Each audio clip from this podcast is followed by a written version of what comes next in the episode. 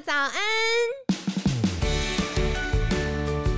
你现在聆听的是凯西陪你吃早餐。本集节目由好时好食提供，每天十分钟陪你吃早餐，聊健康。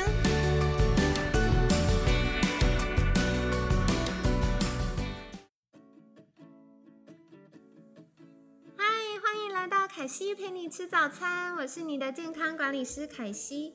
今天呢，很开心邀请到凯西的好朋友嘉阳光学肖志宏验光师，志宏大哥早安。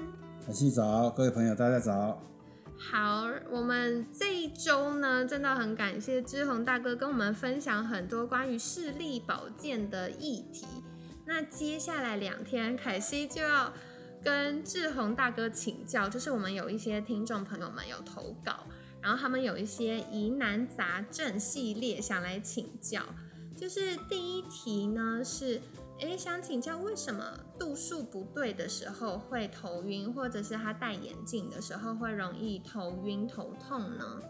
呃，通常来讲，就是这个眼镜的屈光参数哦不被大脑接受，哦大脑就会花更多的力气来做平常人一般很容易可以做得到的事情啊。所以就好像说，呃，一台车子有很多的零件，那各零件可能要上油，可能要添加一些什么样的东西，让它运作可以更顺畅一点。当这些东西缺乏的时候，哈，整个整部仪器运作起来就会特别的辛苦，特别吃力，所以才会有这些所谓的，如果为什么度数不对会有头痛、头晕的问题。不过真的不要忽略头痛的问题。哦，头痛问题其实在眼睛，我们看到是我们这边的患者常常有主诉有这个头痛问题。当然，头痛问题影响会很大哈。那如果说你只是因为眼睛不协调的头痛，那太简单了，只要配副参数正确眼镜，头痛就可以消除。啊嗯，，那青光眼有一个标准的症状就是头痛。哇，对对对，所以不要忽略长时间的头痛哦。那像我们看到以前，呃，我也来谈一谈历史好了哈。我的呃，这个是大家知道曹操嘛哈，曹操常常头痛哈，后来曹操是瞎掉的啊，曹操是瞎掉哦，的。那大家知道武则天吗？对对，武则天她先生叫唐高宗李治哈，他是从这个宫廷的这个历史，这个这个这个历史里面记载，他就是从小就说他是头痛。哦，结果唐高宗李治也是属于中年失明，后来，被迫只好把政权转给武则天。啊，所以其实呃头痛哈、如果说单纯只是因为眼睛不协调，其实太好处理了。对我，们不要把这个症状放太久，啊嗯眼，镜参数正确可以改变，可以改善这个问题。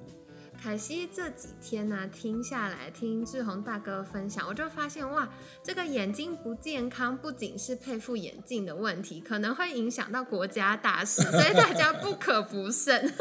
是不是还有一个跟大家分享一个，在二零一八年英国做了一个研究报告，他针对好几十万老年人做一个研究报告，他发现说视力越好，寿命越长。哦，对，那我们大脑十二对脑神经哈，这十二对脑神经控制全身嘛哈，对，那控制眼睛就占了六对，占了百分之五十。那为什么要花六对的这个脑神经来控制眼睛？因为我们眼睛呃输入大脑的讯号，占大脑接收讯号百分之八十五，啊，所以眼睛非常非常的耗能是啊，所以大脑需要花到六对的脑神经来这个这个管控眼睛啊。所以当眼睛如果说呃运作的很好的时候，相对代表说你的身体功能各项机能也都很好。对对对，对，所以视力好跟长寿有正相关。哦，对，这个刚刚志宏大哥的分享，凯西就想到啊，我之前去进修上课的时候，那医师就分享说，如果我们视力比较好，也比较不容易出现失智症的风险，这样子对，啊，对啊，所以所以大家可以想想看，有几个那个国际上特别，我们以前以前认为说，哎，九十岁以上的老人不是都应该要。都这都是说他们都一般身体都要很差了嘛，对啊或者说也没办法这样子健康的走动。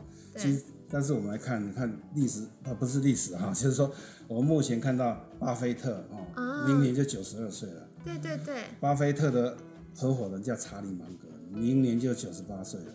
是是是，你这两个做股票现在做的很好，对啊，对，还有一个叫葛林斯潘哈，美国前联联准会的主席哈，还有一个叫做那个马来西亚的这个总理哈，他们也都是呃九十哎都是九十六岁九十七岁，但对这个世界上现在都还有很很很大的影响力，对，所以只要视力保持的好，相对代表身体是健康。所以为什么说呃很多哈临床上很多眼科的患者跟心脏科的患者高度重叠？哦，对对对原来是这样。对，其实，嗯，刚刚志宏大哥在分享的时候啊，凯西就想到我自己的奶奶九十六岁了。那九十六岁，一般大家可能都会说，哎，已经四五十岁开始老花，看书就不太方便。我奶奶到九十几岁都还可以看书，她每天早上看报纸、看书。所以我觉得像刚刚志宏大哥在分享的时候，凯西就会想到，呃，年纪的增加不等于失去健康。是。是如果我们刻意的保持，像我奶奶现在就是还是可以有一些生活自理啊，啊然后可以有自己的生活。是，对，所以我觉得哇，这真的是大家可以持续关注的部且视。力好也不会跌倒。对对对对对这很重要。对，而且像刚刚志宏大哥讲的，就是嗯，我们有六对神经在管理我们的眼睛。对所以，如果我们呃常常在训练我们的大脑，然后我们的身体又比较能够这个生活自理的话，它也不会因为肌肉流失，然后开始容易像刚刚讲到跌倒啊，或者是嗯、呃很多他就不能出去跟家人、跟朋友一起互动。那如果像有另外一个科学研究，就是说，诶，如果慢慢到乐龄的阶段，或者是到这个长寿老人的阶段，他还是有呃，比如说跟家人、朋友，或者是呃有一些其他的社交，也可以增加他们呃快乐的程度，避免因为老化有忧郁的倾向或失智的倾向。所以这是一连串的影响。对对对对，嗯，了解。那下一题想要来请教您的就是，如果有散光，这一题是比较年轻的听众朋友们问的，就是说他平常戴日抛的眼镜，可日抛都是蛮现成的嘛，是那他又有散光，所以每次戴日抛的时候都还是会有一点眯眯眼，看不清楚。是。那这个度数跟眼镜的度数应该要怎么样的换算，或者是他在挑选上可以注意哪些事情呢？它其实是有个公式在换算的哈。哦，对有公式就需要大家数学很好的时候。不过你把这个公式哈交给我们一般的专业人员去处理一下，他们会帮我们换算，哇，好但棒！绝对不是一比一哦，不是说不是说很很多人会自己选择度数哦，对那是对对就是说，哎，我戴五百五十度的隐形镜不清楚，我就戴六百度好了，哦，对自己加看看。五十度一跳嘛。对，其实我常常这样子哦，发现很多人都已经过度矫正两三百度，后来我把它降下来，变成降四降成三百五十度，他说哇，好清楚，我从来没看过这么清楚的。哦，原来他以前都是自己加度数。哇，所以看不清楚不是因为度数不够，也有可能是自己不知道，然后嗯加太多了。对对对对对，哦，好，所以这个希望有回答到你们投稿的问题喽。如果想要买日抛隐形眼镜，还是需要验光的。要验光，对，对，要换算说您现在大概需要多少的度数，对，所以、嗯呃还是交给专业人员。我觉得这个其实也给我们一个很重要的提醒，因为凯西自己也有买过日抛的隐形眼镜。那有一些呃眼镜行或者是卖这个隐形眼镜的通路，它就是哎你近视几度，好，他就挑了一个给你，所以他也没有帮你验光。那可能我们买到的这个度数就不是那么的正确。是，对，所以如果大家在日常生活中也可以从这样可以来测试说，哎，这家眼镜行或验光师是不是那么的专业？那如果很专业的话，他可能就会建议说，哎，我们留一点时间，然后做一下验光，然后他会帮我们做比较好的换算跟呃选择适合的隐形眼镜。对，这样才不会带错，导致其他的问题出现。嗯嗯，我觉得这很重要，因为很常大家戴隐形眼镜，后来干眼啊、流泪啊、头痛啊，可是这可能都是很简单就可以处理的事情。是是是，嗯不过一般来讲，眼睛越疲劳，你的戴隐形眼镜的时间就要越少，这个要特别留意哦。哦，对，如果说你真的平常眼睛就很容易疲劳，我们都有时候会建议睡眠减两个小时，就是你晚上睡八个小时，隔天最多戴六个小时。哦，所以千万不要跟自己的以为自己还是十六岁、十八岁更加硬撑哈，硬撑最后损坏都是自己的眼睛。没错，没错，哇！我觉得大家真的要算一下，搞了半天不是佩戴时间长度，是睡眠时间长度不够。好啦，好啦，所以跟你们分享。那下一题想要请教志宏大哥的就是。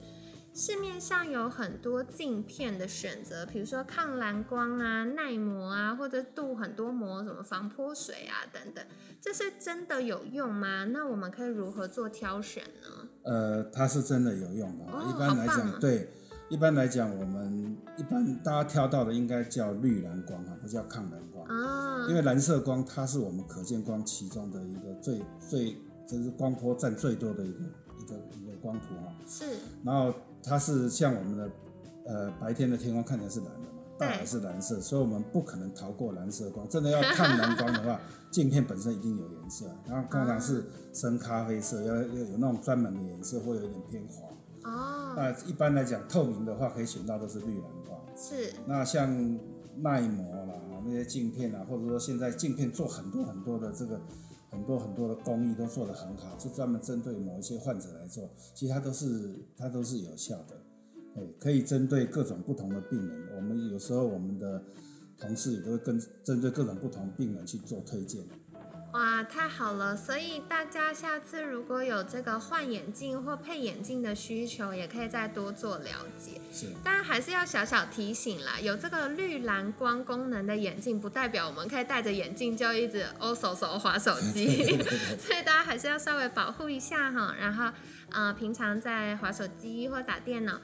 或者是很认真念书一段时间之后呢，大家还是要让眼睛休息一下。是，好的。那今天呢，很感谢志宏大哥的分享哦。我们聊到了几个主题，第一个是如果配眼镜的度数啊不对。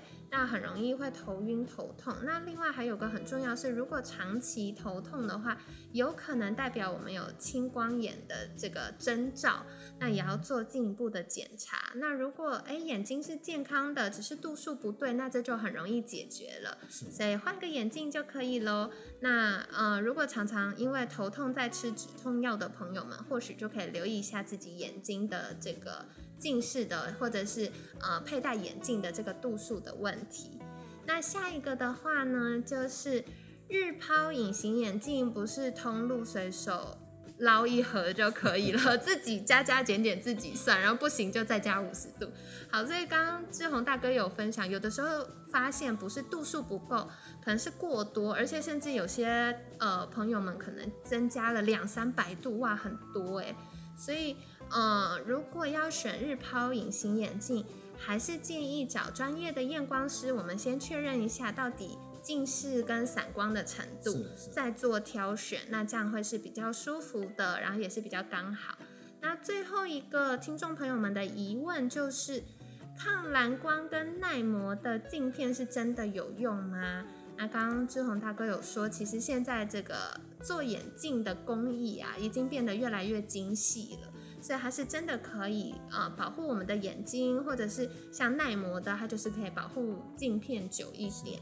那如果大家有不同的需求，也可以在配眼镜的时候多寻求验光师的推荐。